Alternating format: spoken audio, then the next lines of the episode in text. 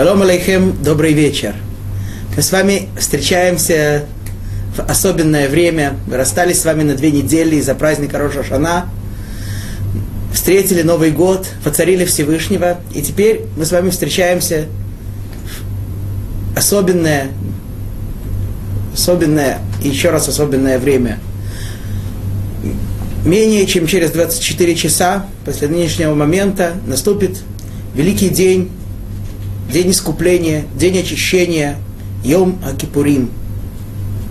И этот день, который особенно выделен из всех остальных дней года по многим параметрам.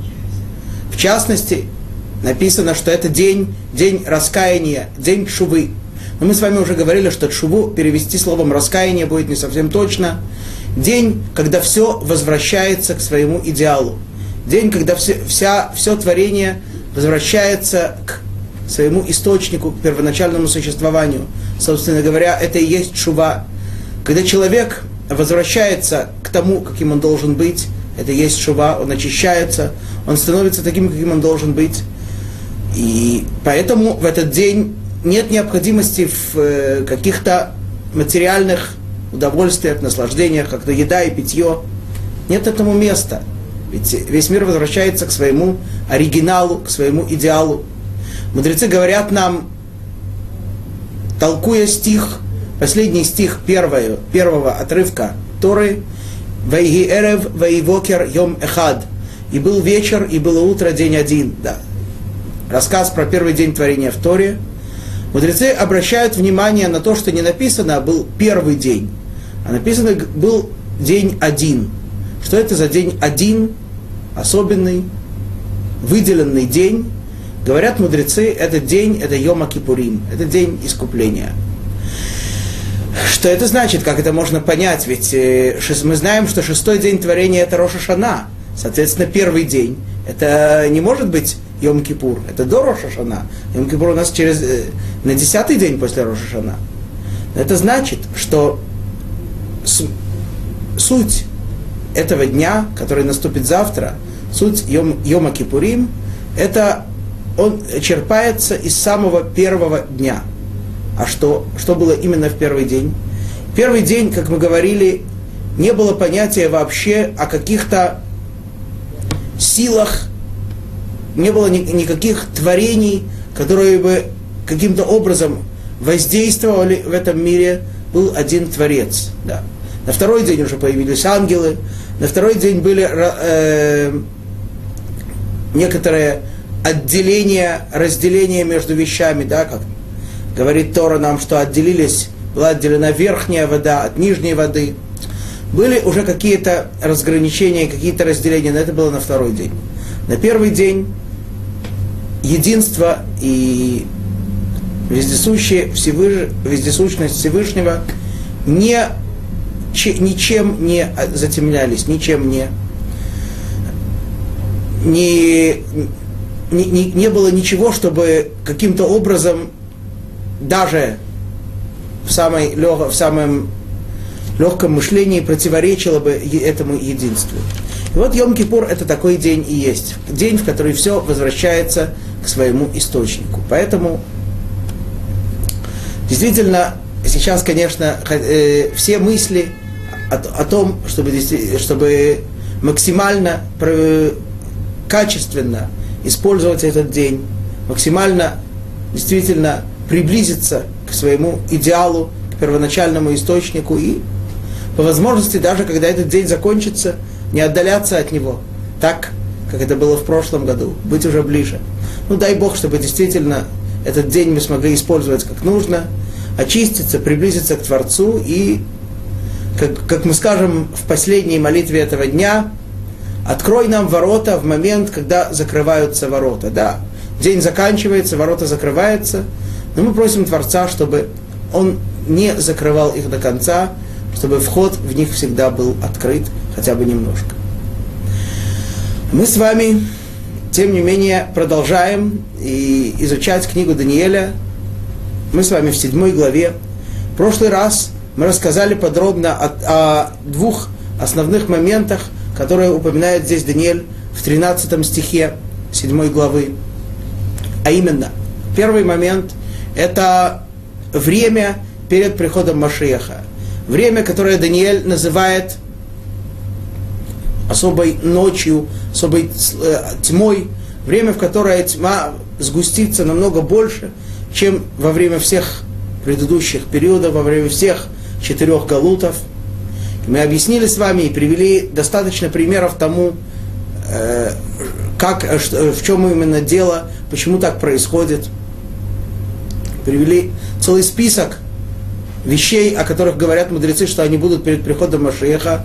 И, к сожалению, а может быть, к счастью, заметили, что многие из них исполняются в наше время. К сожалению, что действительно, значит, у нас период такой очень уже, очень непростой, очень сложный, в который действительно очень трудно удержаться на высоте.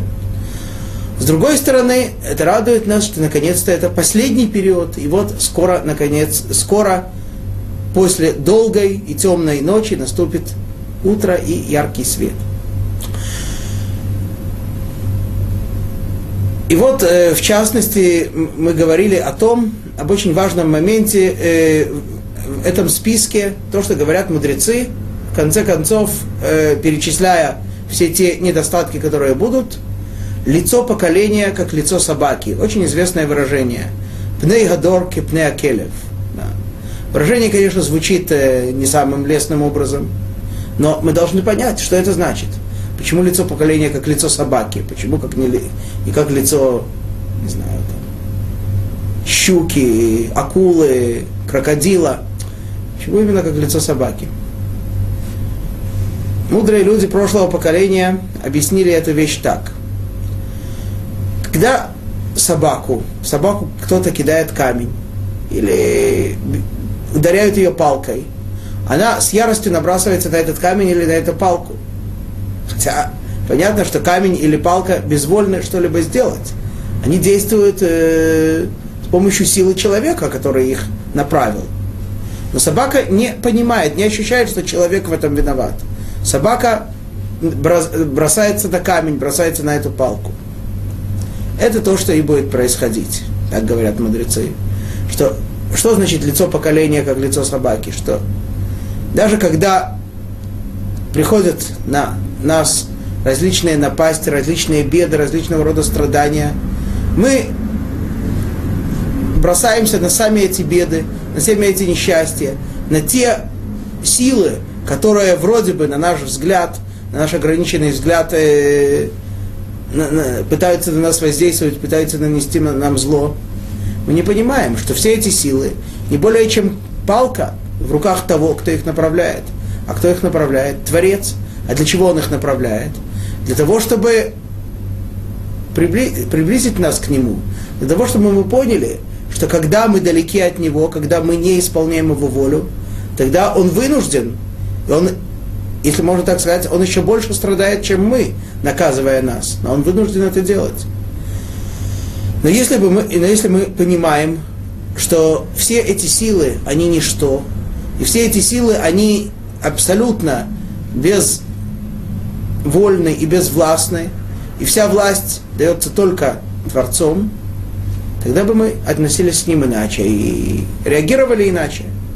Но, к сожалению, действительно, те, кто удостоился всегда на протяжении всей своей жизни это чувствовать и ощущать, это счастливые и одновременно с этим великие люди. Однако и далеко не все так.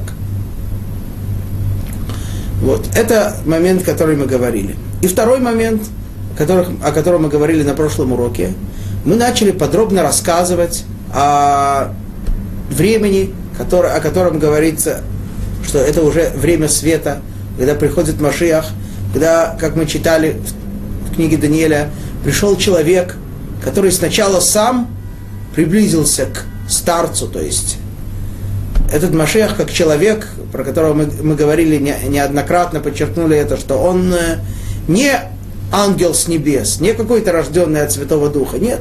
Это человек, обычный земной человек, у которого, не обычный, но земной, у которого есть папа и мама, и который был ребенком, и отроком, и юношей. Да, и человек, у которого бывают, были бывают так же, как и у других, взлеты и падения, подъемы и спуски, и снова подъемы. Но человек, который действительно прилагает все усилия, все силы для того, чтобы максимально приблизиться к Творцу, и после того, как он делает все, что от него зависит, да, как говорится в том же стихе, его ко все, к, к старцу, да, который символизирует некоторое проявление Творца, приближают. Да, то есть человек сначала делает то, что от него зависит, потом ему свыше, как в качестве подарка, дается возможность приблизиться, не возможность, а и, даже, так сказать, он, если можно сказать, уже даже лишен возможности не приблизиться ко Всевышнему, скорее всего. И, он, его, и Творец его приближает и наделяет совершенством во всех отношениях. Таков этот великий человек, который действительно будет большим мудрецом и пророком, и царем. И мы читали подробно с вами в прошлый раз законы, которым уделил две главы в своей книге, э, аллахической книге, книге, связанной с э, в которой упоминаются все законы всех разделов Торы, э, величайший мудрец Средневековья, Раби Муше бен Маймон, Рамбам. Вот там он пишет об этом, о том, что, человек, что такой человек, который ведет, который становится таким великим и ведет войны, и собирает евреев на, на свою землю и строит храм, то это, понятно, настоящий Машиах. И он уже никогда не умрет. Да? А если царь, в отличие от этого, евре... праведный еврейский царь, сделал что-то из этого, да, и тем не менее он или погиб, или умер, или что-то из этого он не сделал, то, несмотря на его праведность и величие, да, значит, мы говорим, это еще, к сожалению, не тот, и Всевышний посылает нам его, то есть, опять-таки, ни в коем случае это не накладывает никакого грязного пятна на этого человека, это человек святой и праведный, но тем не менее это еще не тот человек, которого мы ждем. Да. К сожалению, настолько в наше время люди ждут и с нетерпением ждут этого великого дня, этого великого человека, опять-таки, не человека как самого по себе, не человека как самоцель, а человека, посредством которого откроется истина, посредством которого откроется Творец. И часто действительно люди ошибаются и берут человека и считают, что он Машиах, ошибаются в этом и доходят до очень больших заблуждений. И, конечно, мы не должны никоим образом не смеяться, не издеваться над такими людьми. Просто их пожалеть, посочувствовать им и вместе с ними пожелать скорейшего, скорейшего прихода Машеха. Вот. Об этом мы говорили с вами подробно в прошлый раз. Также говорили о том, что если этот человек делает, провозглашает себя Машехом, но делает обратное тому, что должен делать Машех, то он э, карается смертной казнью за это. Да, таким был основатель христианства. Он утверждал, или за него утверждали, неважно, что он Машиах, но он сделал, как пишет Рамбам, противоположное тому, что делал, должен сделать Машиах, без того, чтобы собрать евреев и построить храм, и установить власть и влияние Царства Всевышнего на вечно. В результате этого был, наоборот, разрушен храм, рассеяны евреи – конечно, э, э, не может никакой мысли быть о том, что подобный человек может быть Машехом. Да, об этом мы с вами говорили подробно в прошлый раз. Один момент, который мы с вами еще не осветили в связи с Машехом, а, собственно говоря, для чего он нужен, для чего это все нужно. Ведь, э, да, действительно, в результате того, что придет Машех, Рамбам это подчеркивает неоднократно, не произойдет какого-то иного, э, не наступит какое-то иное состояние, что люди не будут ни есть, ни пить. Нет. Это не то время, не то время, которое называется временем Машеха. Рамбам подчеркивает это, что во время Машеха все естественные законы будут действовать так же, как и сейчас. Все законы Тору будут действовать так же, как и сейчас. Ведь действительно есть очень много законов, которые, к сожалению, мы сейчас не можем исполнить. Есть законы Торы, которые должны, которые Тора нам повелевает исполнить, и которые еще не были исполнены никогда. Например, Тора говорит, э, что велит еврейскому народу, когда он входит в Эрот Израиль, отделить шесть городов убежищ для непреднамеренных убийц. Говорит Тора, а когда Всевышний расширит твои владения, добавь к этим шести городам еще три. И Рамбам и другие мудрецы объясняют, когда такое было в истории еврейского народа, что Всевышний, что имеется в виду, что Всевышний расширил владения, и евреи должны были добавить три города. Такого не было. Не было такого события, что евреи добавили. Значит, мы обязаны сказать, что речь идет о времени Машеха. Тогда действительно владение и влияние еврейского народа расширится, увеличится, и тогда Тора повелевает отделить нас три города убежища. Это Рамбам не подчеркивает, но в скобках замечу, что вроде бы уж кажется, во время Машеха, для кого нужны города убежища? Каких убийц? Разве сможет такое произойти, что люди будут убивать? Да, конечно, не идет речь о преднамеренных, злонамеренных убийствах, идет речь о случайности, да, как Тора говорит, что там один человек, э, два человека пошли в лес, и у одного собрал, сорвался топор с топорища и полетел, и ударил, и убил. Да, но тем не менее, открывает нам Тора, что если посредством человека погиб другой человек даже непреднамеренно, то это говорит о том, что этот человек далеко-далеко неправедный.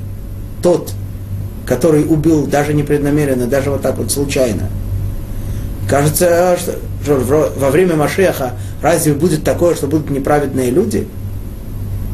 Интересно, правда? Вроде уж кажется, что тогда полностью откроется истина. Ответите, давайте ответим на этот вопрос.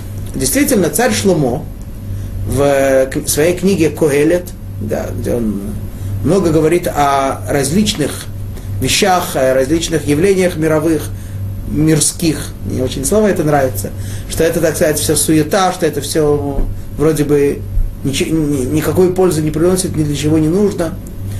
Вот. И в частности, в конце он говорит там, давайте прямо зачитаем этот стих –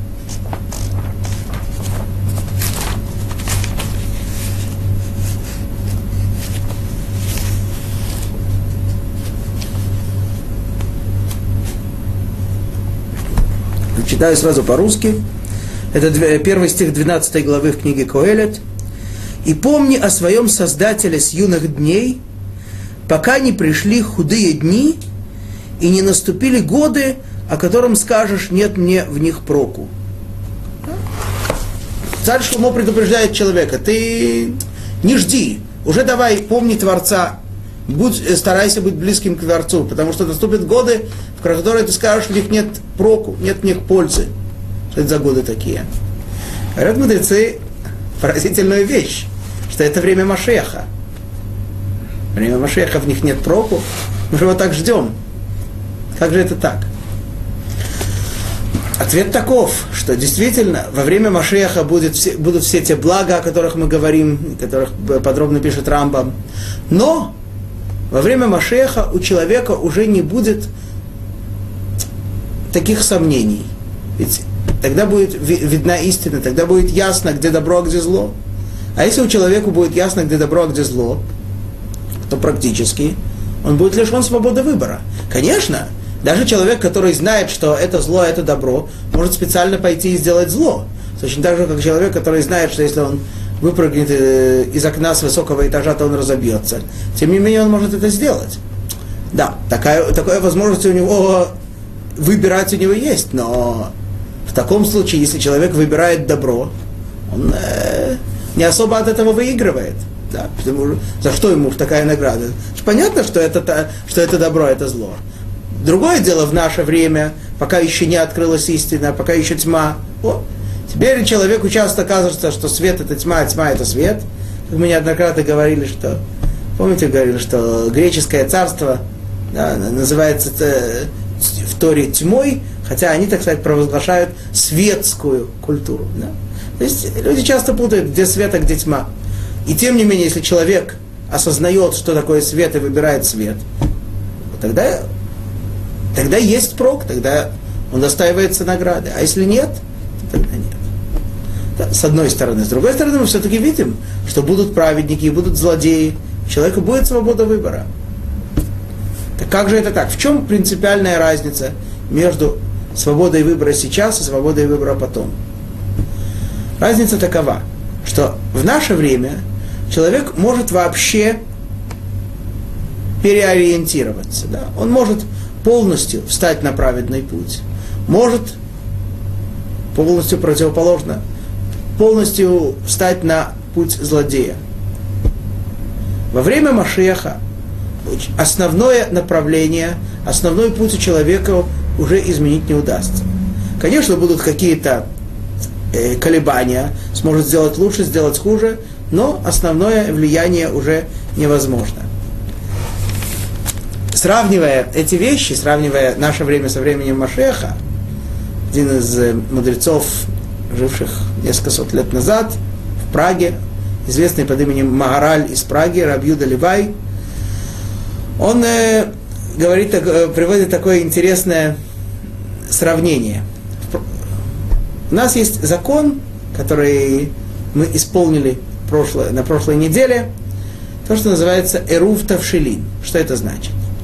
Это значит, что если ну, ситуация такова, что есть праздник непосредственно перед субботой, то поскольку в субботу варить и готовить еду нельзя, да, а в праздник можно, но только на сам этот день, то возникает определенная проблема, как же сделать, чтобы можно было приготовить еду на субботу. Ведь не всегда можно приготовить еду за несколько дней, чтобы она сохранилась вкусной, э, свежей. Как это возможно сделать?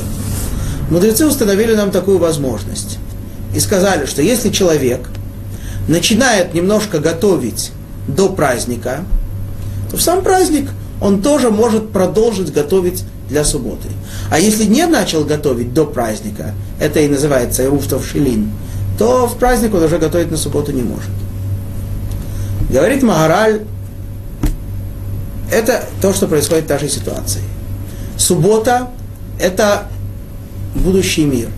Это действительно время, которое, в которое мир приходит к своему совершенству, время, в которое не будет действительно уже ни еды, ни питья, да, будет только общение, только духовное наслаждение, духовное общение с Творцом. Это суббота. Наши дни – это как будни, это 7 дней, 6 дней творения, 6 тысячелетий. А что такое праздники? Праздники – это как бы что-то посередине. Это, говорит мораль, это дни Машеха.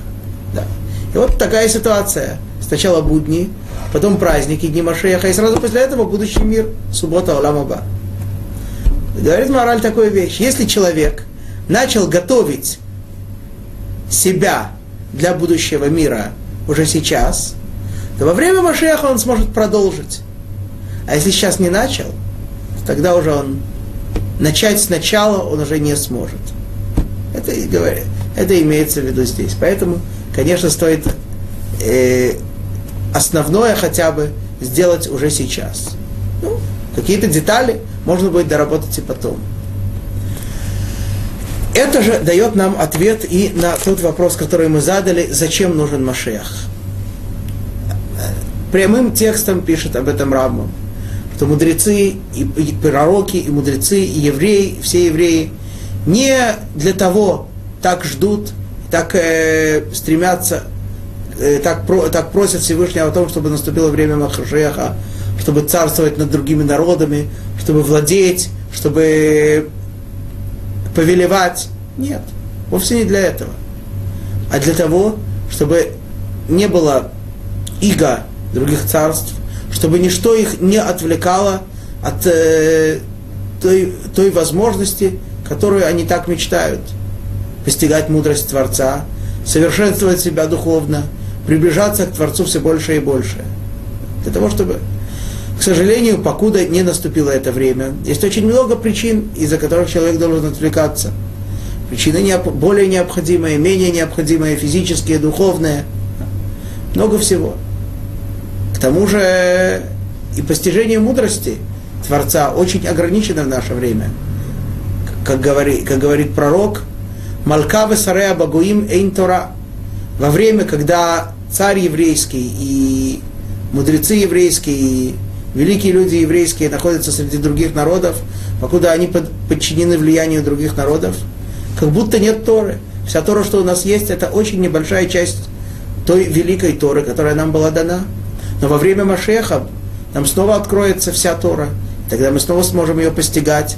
И тогда действительно удостоимся вечного блага в будущем мире. Ради этого мы и ждем Машеха. Нет у нас никакой, никакой цели, чтобы повелевать, чтобы властвовать. Это слишком незначительная цель, скажем так. Стыдно и жалко просто такую великую вещь потратить на такую незначительную цель.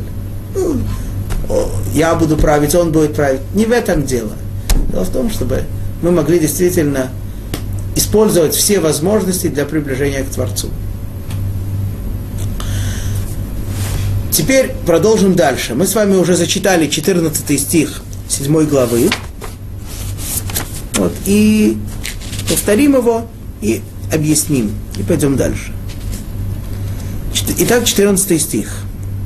Велей яив шолтан вейкар умалху, вехол амамая умая величная лехун, шалтаней шалтан олам, дило яде умалхутей дило титхабель. Да. Мы помним, здесь шла речь про этого человека, который подошел к Творцу, про Машеха, и говорится так, и дада была ему власть, и почести, и царство, и все народы, племена и языки служили ему, власть его власть вечная, что не будет отнята, и царство его не будет разрушено. Итак, несмотря на то, что мы говорим, что мы не ждем времени Машеха для того, чтобы царствовать, для того, чтобы владеть, но это то, что произойдет. Да. Почему? В противовес тому, что было до этого, а именно, во время Галута евреи боялись и дрожали. Теперь им дана сила и уверенность. Да. Первое, что здесь говорится, им, им было дано власть,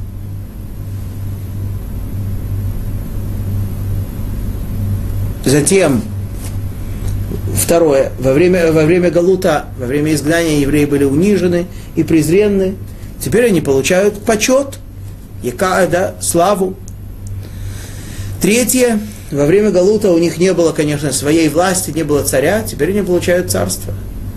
То есть справедливость требует того, чтобы евреям за все те страдания, которые они перенесли, за все те унижения, все те недостатки, получили в, в соответствии с этим те награды и те почести, о которых здесь говорится. И тогда действительно так и происходит, что царство этого царя, оно навсегда, и власть его никогда не прервется. 15 стих. И затрепета... Э, а, зачитаем в оригинале. Иткри, иткрият рухи ана Даниэль бего нидне вехазвей рейши еваалунани. И затрепетала душа моя во мне, Даниэле, в недрах тела моего, и видение мысли моей испугали меня. Так Даниэль видит такое великое видение, море, ветра, четыре страшных зверя, потом э, восседает старец, судит мир, подходит к нему молодой, мужч, э, молодой человек – Э, которому передано в руки царство. И все это видение вводит в трепет Даниэля. Настолько, что он говорит, оторвалась душа моя в теле моем. Затрепетала здесь переводится, но более точный перевод, оторвалась как бы душа, душа как будто отделилась от тела, находясь внутри тела. Душа, то есть душа стала чужой телу. Почему? Говорят комментаторы от того, что Даниэль видел такие ужасы, такие страдания евреев. Да.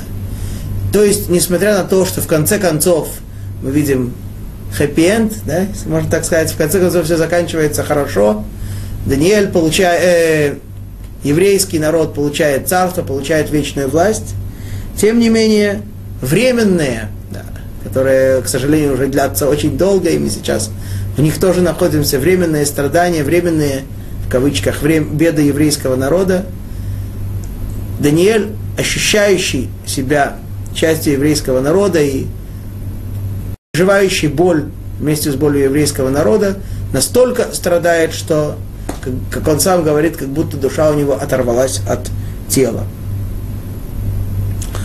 Далее, 16 стих. Крейвит аль-хад мин каамая вияцива эв'э миней аль коль дна веамар ли увшар милая его д'инани. Подошел я к одному из стоящих и попросил его разъяснить суть всего этого, и говорил он со мною, и поведал мне толкование вещей. Так Даниэль подходит, где это все было. Даниэль видел в ночном видении, то есть полагать, что он спал, лежал на кровати, видел в ночном видении все то, что он видел. И вот, говорит Даниэль, он подошел к одному из стоящих. И спросил его, и тот ему все объяснил. Кто такой стоящий? И где он стоящий? Кто там с ним стоял рядом? Объясняют мудрецы, имеется в виду ангел. Да? Подошел к одному, были, Даниэль имел возможность, как такой особенный святой человек, общаться с ангелами. И вот он подходит к одному из ангелов и просит его это объяснить. А почему ангел называется таким интересным словом «стоящий»? Теперь для того мы должны понять, в чем тут причина. Действительно, мы знаем с вами, что ангел это человек, ангел это существо очень высокое, очень духовное. По своей сути, ангел и слово, может быть, немножко не точно выражает истинную сущность. На святом языке э, он называется малах. Малах – это значит посланник. Имеется в виду, что это духовное существо, вся его сущность, вся его, все его существование, все его существо, все его, так сказать, э, вся его материя, если можно так сказать, он не материален, это исполнение определенной воли Творца. Он посланник Творца, он является посланием. И как только он заканчивает свое послание, он моментально исчезает. Не потому что он э, что-то плохое сделал, поэтому он умер, да, или он это. Просто это его сущность, исполнить повеление Всевышнего. Исполнил повеление Всевышнего, то все уже и нет. Да, точно так же, как э, человек посылает, скажем, так, ну, люди нашего времени еще помнят телеграммы, да? Человек посылает телеграмму. Пока телеграмма идет, то есть э, идет, э, идет сигнал по проводам или как это работает, да, законч, закончилась, пришла телеграмма, все, сигнал закончился. Не потому, что что-то тут не так, что он, он не идет, а просто весь сигнал этот был, пока это шло. Дошла, исчез сигнал. Так же и тут. Ангел по своей сути это только исполнитель, это только само по себе исполнение воли Творца. Почему же он называется стоящим? Несмотря на то, что он очень духовный, очень великий, ему ча- часто разные, конечно, ангелы есть, их очень много, намного больше, чем людей. Но каждый из ангелов, он наделен своей какой-то силой, своей возможностью. То есть Творец его наделяет. Есть ангелы, которые э, проявляют качество милосердия Творца. Есть ангелы, которые на, наоборот проявляют э, качество гнева Творца, если можно так сказать, суда. Мы с вами говорили о, несколько уроков назад о двух категориях ангелов, э, которые, о которых мы упоминаем и в молитве каждый день, да, это Серафим, ангелы, которые провозглашают и э, символизируют то, что Творец свят и отделен от всех миров и превыше всех всего, вся, э, и все, всевозможного понимания и какого-то определения. Другие ангелы, в их задачу входит провозглашение того, что Творец связан и проявляется в мирах, наполняет миры своим проявлением, своим благом. Вот. То есть есть очень много а, разных ангелов, у каждого из них свое послание, своя задача. Но ангел по своей сути, он э, не имеет возможности измениться, не имеет возможности продвинуться. Ангел создан, допустим, на, э, на очень высокой духовной ступени, но на ней он всегда и остается. Ведь э, он не имеет свободы выбора, он не имеет свободы воли. Он на этом остается всегда. В противовес этому, человек наделен свободой, человек – это единственное творение в мире, которое, как мы, как мы с вами видим в Торе, подобно, э, создано подобным Творцу. Что значит подобным Творцу? может быть, что-то подобное Творцу, подобное тем проявлениям, которым проявляется Творец в этом мире. И это выражается, в частности, в том, что у человека есть свобода выбора. В двух словах э, объясним, как это действует. Мы знаем, что у человека, как открывают нам мудрецы, занимающиеся скрытой частью Торы, есть несколько уровней души несколько уровней строения человека. У человека есть прежде всего тело, гуф.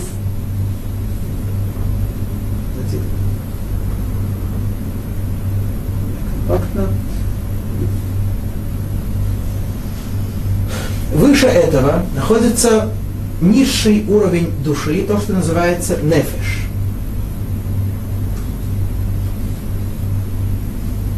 Выше этого находится уровень души, который называется руах. Выше этого находится уровень души, который называется нешама.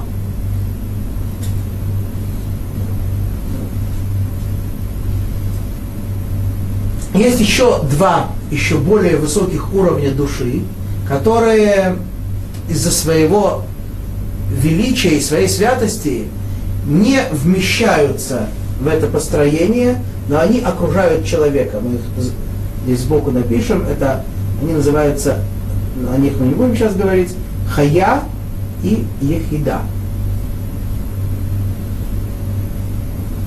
Вот.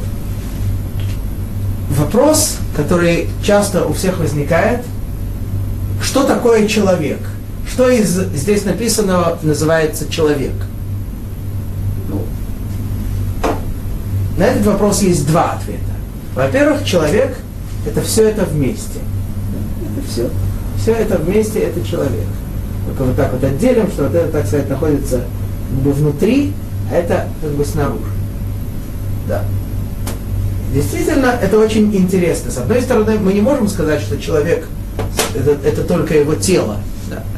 Как э, сказал Иов в книге Иова, что ты меня покрыл э, ты меня покрыл кожей и мясом, и ты меня услал жилами и кровеносными сосудами и так далее. То есть все тело человека это как бы его покрытие. Значит, человек это не тело.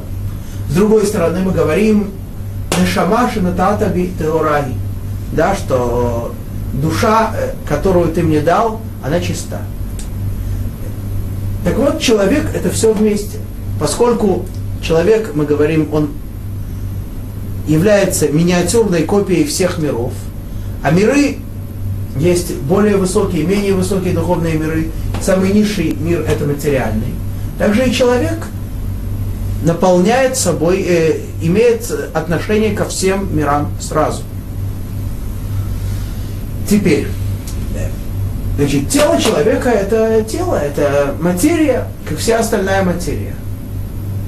У человека есть низший уровень души, животная душа.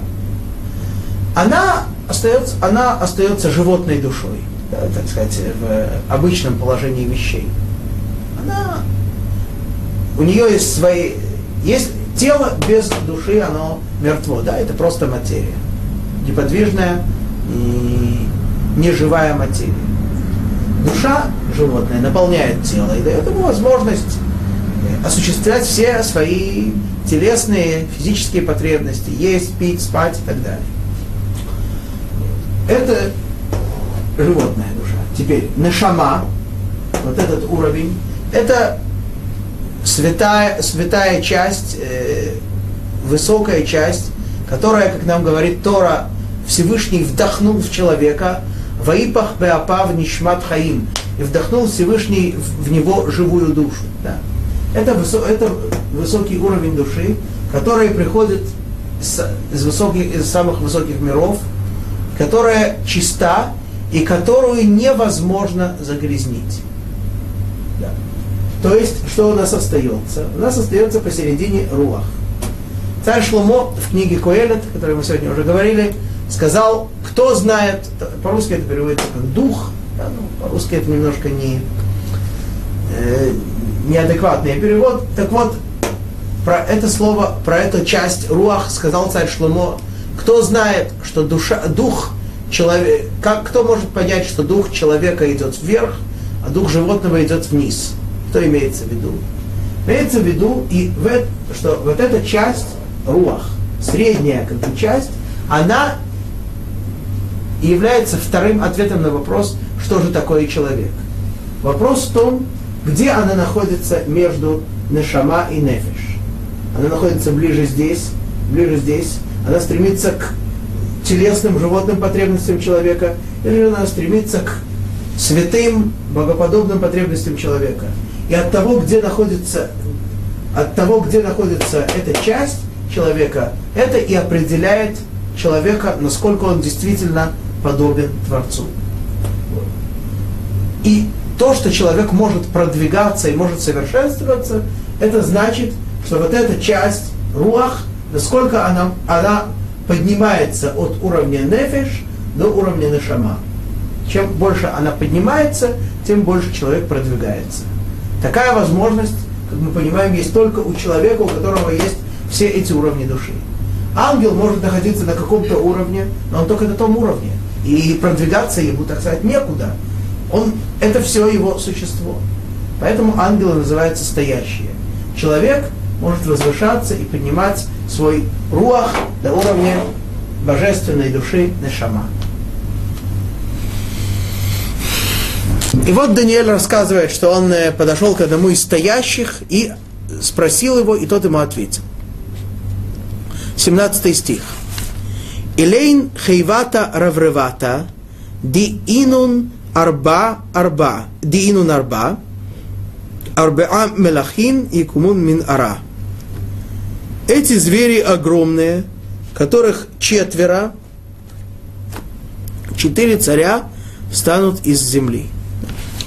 То есть отсюда мы знаем все то, что мы говорили в прошлый раз, э, в прошлые разы, объясняя, что же это за четыре царства, и что, что, что это за четыре зверя, что это четыре царства, четыре галута, как это будет влиять на еврейский народ. Вот теперь это показали Даниэлю.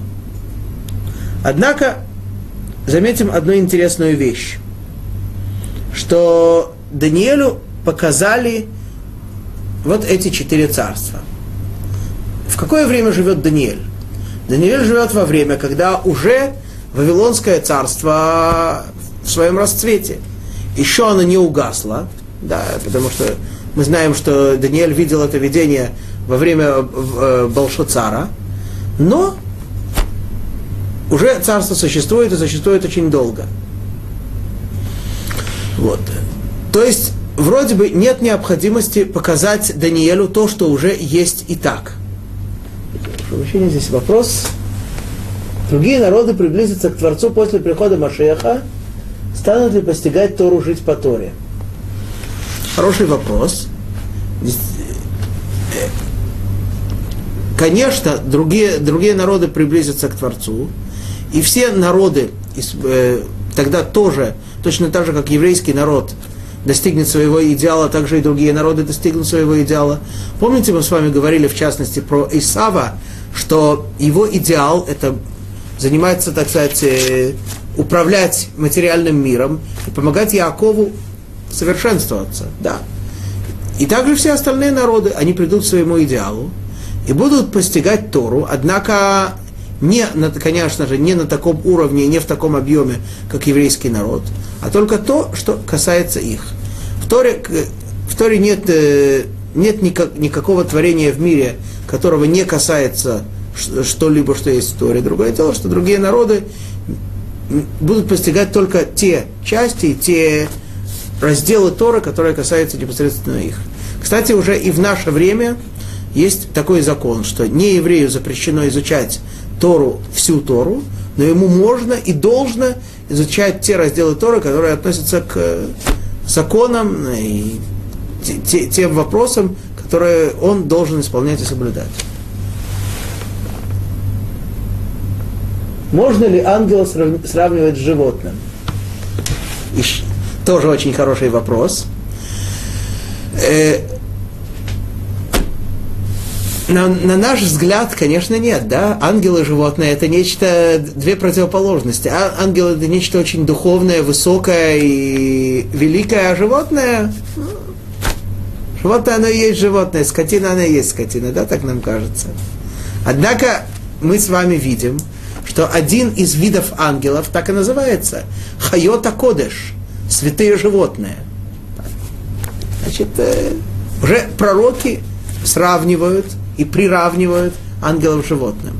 Да, что это значит? Конечно, животные это существа материальные, у которых есть э, тело, гуф, есть э, низший уровень души, не, нефиш. Да. В этом нам Тора говорит, что у, у животных этот низший уровень души находится в, крови, в крови, поэтому нам запрещено пить кровь животных. Вот.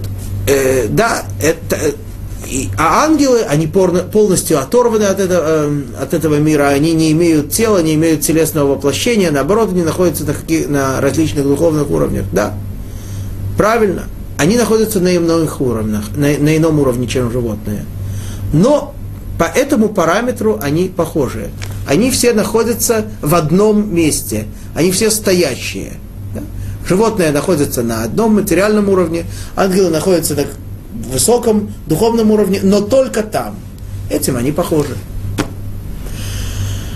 Итак, мы с вами говорили, а, э, начали говорить о том, что Даниэль видит, э, ангел открывает Даниэлю, что он видит четыре царства.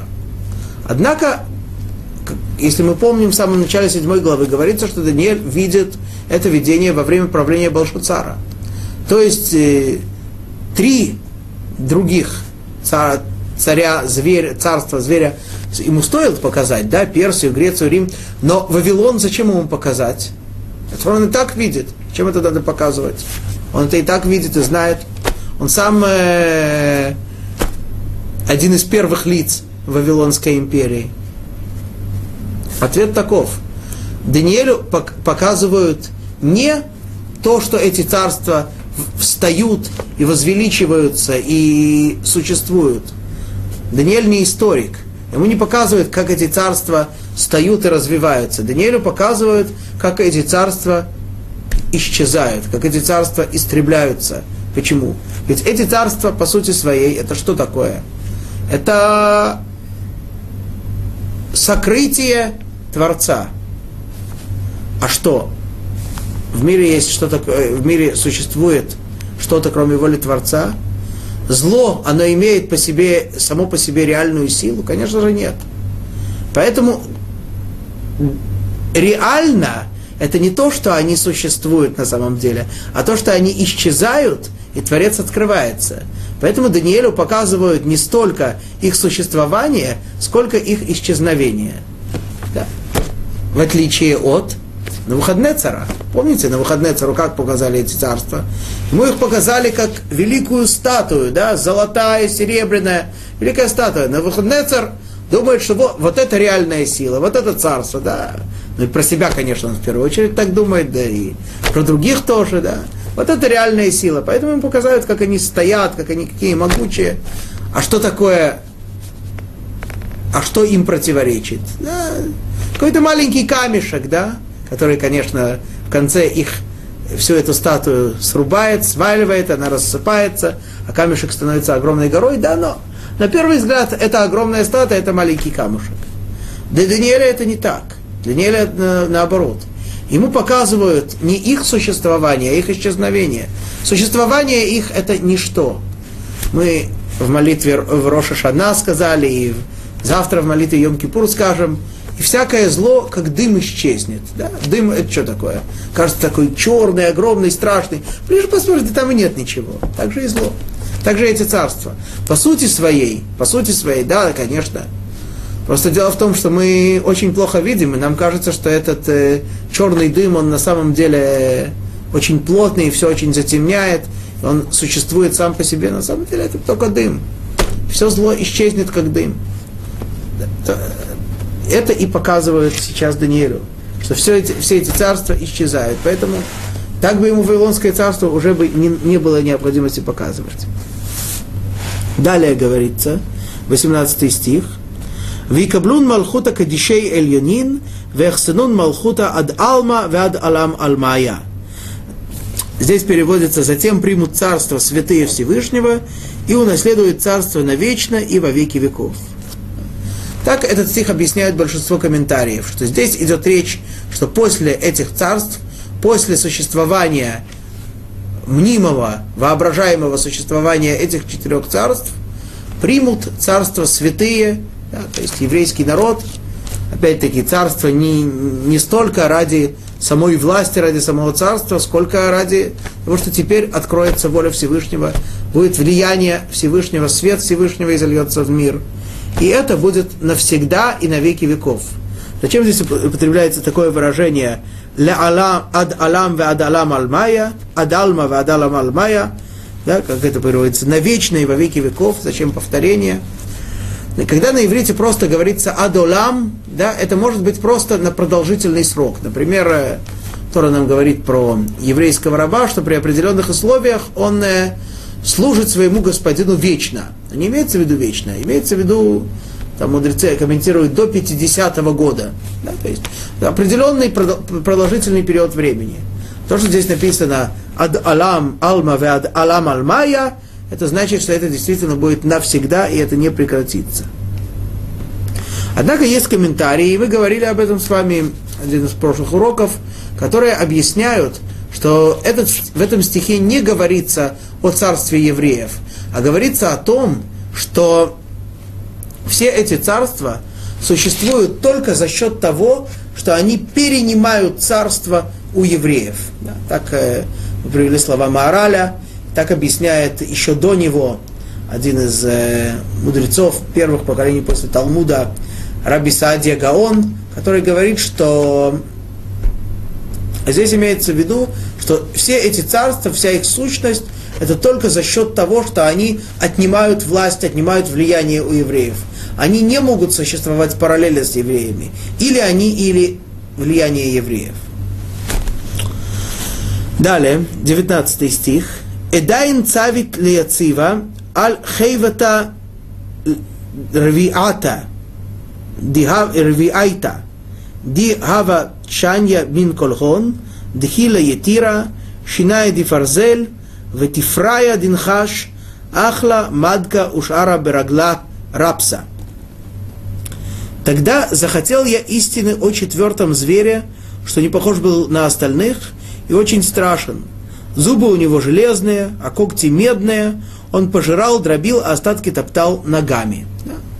И вот Даниэль, видя, понимая, что сразу после четвертого зверя э, наступит э, полное избавление, Даниэль хочет понять, в чем же именно причина, что же, какая тьма наступит, что же, как же этот четвертый зверь повлияет на евреев, да, насколько ведь Даниэлю тяжело, он видит страдания евреев.